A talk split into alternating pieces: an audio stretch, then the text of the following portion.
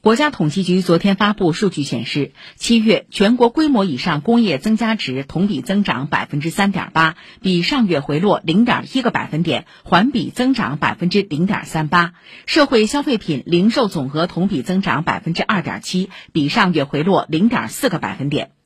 就业方面，一到七月，全国城镇新增就业七百八十三万人。七月全国城镇调查失业率为百分之五点四，比上月下降零点一个百分点。国家统计局发言人傅林辉昨天在国新办发布会上介绍说，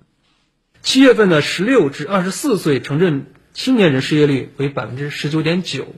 那么青年人失业率高呢，一方面是企业受疫情冲击呢，生产经营困难。吸纳就业呢能力呢有所下降，另一方面呢，求职的期待呢和现实岗位需求呢存在着落差，那么也影响了这个青年人的就业入职。房地产市场今年以来整体呈现下行态势，房地产投资也有所下降。傅林辉说，房地产市场呢当前呢整体上处于这个筑底的阶段，最近呢也有些地方呢这个出现了这个房地产项目这个交付的问题，但是从全国来看呢，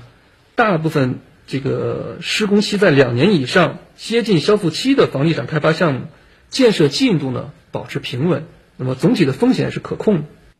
总体看，七月高效统筹疫情防控和经济社会发展各项政策持续显效，国民经济延续恢复态势。但世界经济滞胀风险上升，国内经济恢复基础尚不牢固。